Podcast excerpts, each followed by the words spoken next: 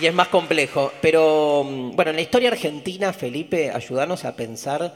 Hay muchas historias, digamos, de, fantasmas, ¿no? De gente que, digamos, no solo que muere, sino que además, cómo la historia social y política idolatra muertos y también le teme a los muertos, ¿no? Sí, hay una cosa muy fuerte que es, eh, no alcanza con la muerte del enemigo, ¿no? Eh, hay que hacerlo desaparecer de la historia, de los registros.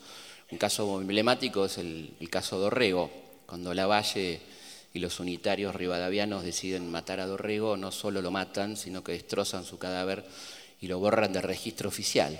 Incluso un personaje siniestro del unitarismo, muy amigo de Bernardino Rivadavia, eh, Salvador María del Carril, le dice a, a Lavalle, dice, usted le hizo un juicio a Dorrego, si no le hizo un juicio, invéntelo.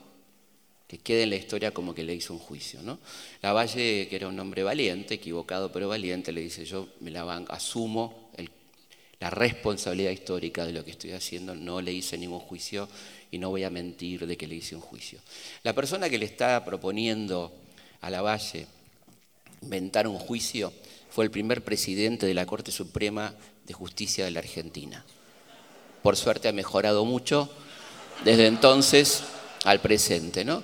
Eh, y creo que, hay muchos casos de, de esta cuestión de que no alcanza con la muerte, de manipulación de cadáveres y demás, pero evidentemente la historia más fuerte y más clara en este sentido es la historia del cadáver de Eva Perón, ¿no? que, que tiene que ver con el revanchismo y tiene que ver con esta idea de que puede seguir obrando después de muerta Evita. ¿no? Y tiene que ver, como todos sabemos, con que Evita cuando muere se la embalsama porque se suponía y se estaba muy claro de que el velorio iba a ser prolongado. Había millones de personas que querían despedirse de ella, por lo tanto se contrata al mayor es- especialista mundial en la materia, que era el doctor Ara, doctor español, que hace un trabajo extraordinario de momificación, pero que requería de un mantenimiento, por eso no se la entierra, Evita, se la deja depositada en el primer piso de la CGT. Eh, había montado un laboratorio ahí Ara, y cuando se produce el golpe del 55, finalmente, después de mucha discusión, los eh, llamados libertadores, encabezados por Aramburu y por Rojas, deciden sacar el cadáver de la CGT porque entienden que ese va a ser un lugar de culto, de, de procesiones de los peronistas en tributo a Evita. Por lo tanto, además de destruir la obra, de destruir los hospitales, la fundación, etcétera, deciden también ir por el cuerpo de Evita, ¿no? secuestrar el cadáver de Evita. Se secuestra ese cuerpo en noviembre de 1955, eh, después de una noche de tortura del cadáver, donde se lo quema con cigarrillos, se lo tortura. Torturar un cadáver hay hay que ser alguien muy especial, evidentemente, ¿no? o tener mucho odio adentro.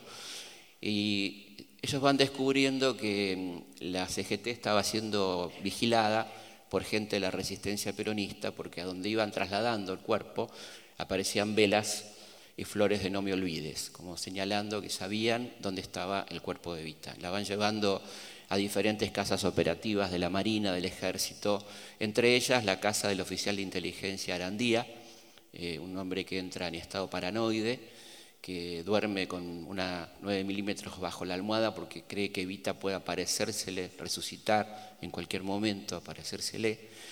Eh, una noche se despierta sobresaltado, ve una figura de mujer, vacía su cargador y mata a su esposa embarazada, creyendo que era Evita. Esta locura lleva a que vayan tomando algunos recaudos estos personajes siniestros, eh, encabezados por el coronel Morikenin, que era el jefe del operativo de secuestro, que decide llevarla a un lugar seguro, que era la Secretaría de Inteligencia al Ejército en la calle Viamonte y Callao de la capital federal.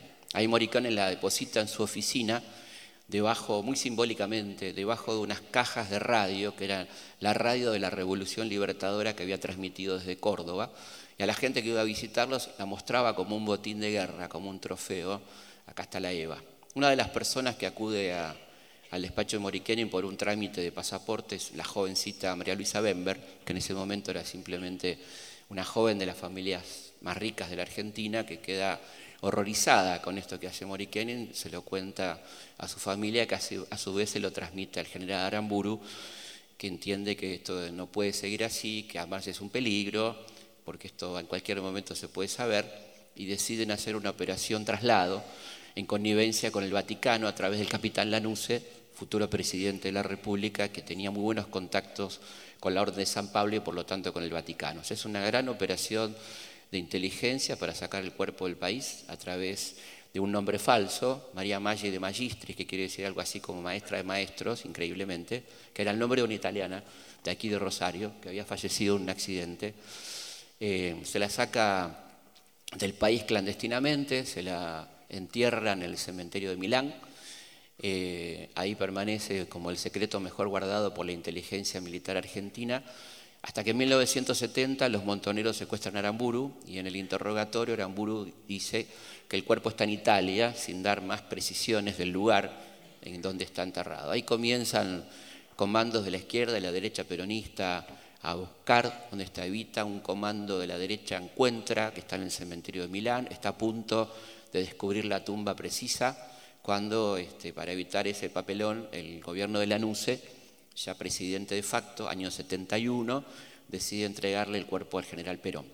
Se hace esta cuestión en Puerta de Hierro, eh, cuenta el coronel Cabanillas, encargado del traslado de esta operación, eh, que llega exactamente a Puerta de Hierro a las 20 y 25, o sea, a la hora que había muerto Evita, que las radios decían, hora en que Evita pasó la inmortalidad. Y el mismo tipo dice que esperó cinco minutos para no darle el gusto al tirano de entregar el cuerpo al horario preciso. ¿no? Se le entrega el cuerpo, Perón hace eh, inspeccionar el cadáver por un cuerpo de forenses y escribanos que detectan 35 daños eh, provocados al cuerpo intencionalmente. El cuerpo queda en el primer piso después de ser restaurado parcialmente, queda en el primer piso de Puerta Hierro. Ahí vivían Perón, Isabel y el brujo López Rega, que oficiaba de secretario y, este, bueno, de todo un poco de, Perón.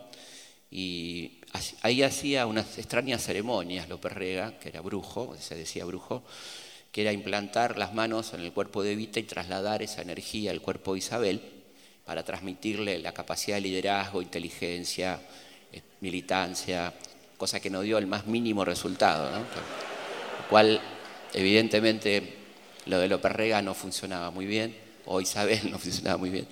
Eh, bueno, y cuando vuelven definitivamente al país, eh, en el trágico 20 de junio del 73, no vuelve el cuerpo de Vita, que queda en Europa eh, por orden de Isabel, por celos de Isabel hacia Evita, el cuerpo queda allí, muere Perón, 1 de julio del 74, poco después los montoneros secuestran el cadáver de Aramburu y piden a cambio la llegada del cuerpo de Eva Perón al país, cosa que efectivamente se concreta, Aramburu por Evita, el cuerpo es restaurado y es exhibido en la residencia de Olivos, en un panteón especial que se arma con el cajón de Perón cerrado y el cajón de Evita con un vidrio que se podía ver, el cuerpo de Evita.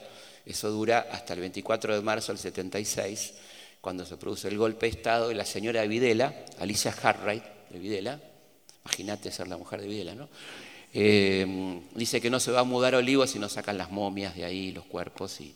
Entonces hay toda una discusión muy fuerte en la Junta. En el caso de Perón, ninguna duda, lo mandan directamente a Chacarita, a la, bóveda de la familia Perón, Tomás Perón. En el caso de Eva, hay una fuerte discusión de qué hacer con el cuerpo. Hay quien propone arrojarlo al mar, incinerarlo.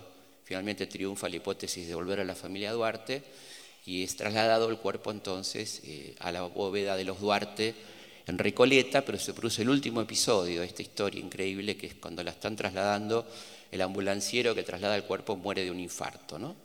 Eh, a mí la verdad me parece una historia increíble. Hay, un libro, una novela que es Santa Evita, que le agrega muchas cosas de la novela, pero lo que cuento es exactamente históricamente demostrable. ¿no? Y, tuve la oportunidad de entrevistar al general Villarreal, secretario de Videla, y preguntarle por qué eh, tanta cuestión, desaparición, traslado, ocultamiento, tortura de un cuerpo, de un cadáver y él, me dijo, quizá porque a ella fue la única a la que realmente le tuvimos miedo. Así contestó este señor.